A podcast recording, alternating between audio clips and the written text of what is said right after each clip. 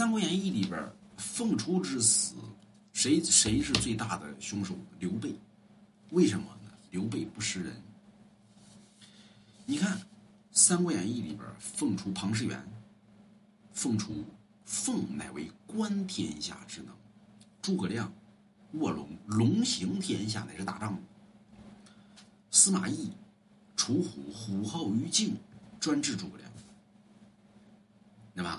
所以这仨人每个能耐不都不一样。所以刘备得卧龙得凤雏者，得一人者可安天下。刘备得到了凤雏，也得到了诸葛亮。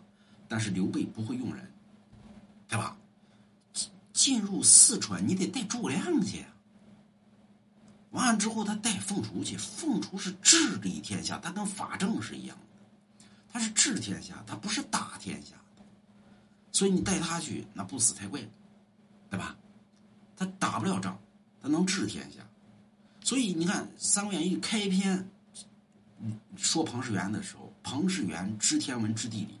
但是庞士元治天下能力极强，所以你看庞士元第一次见刘备，对吧？刘备给庞士元了个什么呢？给了个县令，对吧？完了之后呢，庞呃庞士元呢，这个不怎么那个什么，就刘备说咋地，对吧？嫌这官职小，庞士元官职不小。完了之后，庞士元呢，干嘛呢？两个月的都没啥都没干，对吧？就搁那儿喝酒。这张飞去了之后。我哥哥给你个一县之令，对吧？你这你这误了县衙之事。庞士元说：“我误什么事儿了？对吧？说你误县，把这两个月之内的所有东西拿来，两个时辰把这解完了。两个月的东西，两个时辰，四个小时，四个小时把所有东西给你解析的一清二楚，就说明庞士元治天下的能力是极其之强。可惜了，刘备拿他去打仗去了。”那能行吗？所以卧龙凤雏用法不一。诸葛亮乃是打仗所用的，对吧？凤雏乃是治天下所用的，所以刘备用错人了啊！刘备没买罗家字画，刘备要是买罗家字画，那凤雏卧龙，那天下就由刘备得，那就不是不是司马懿了。司马懿绝非他二人对手，但是凤雏一死。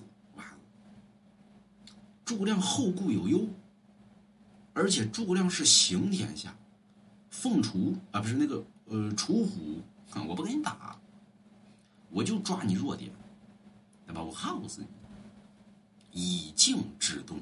所以说三国是司马徽下了一盘很大的棋，为什么呢？司马徽司马懿的叔父，天下岂能归其他家？天下要归司马家，所以他在教这仨人能耐的时候。教诸葛亮教的是行军打仗、奇门遁甲；教教司马懿呢，教的是修心得道之术。就别计较，对吧？我熬死你，我打不过你，我等啊，以静而制动，我等等等。所以天下之内最害怕的什么？静。人一定得静下来。比如说买龙王家衣服，在。啊，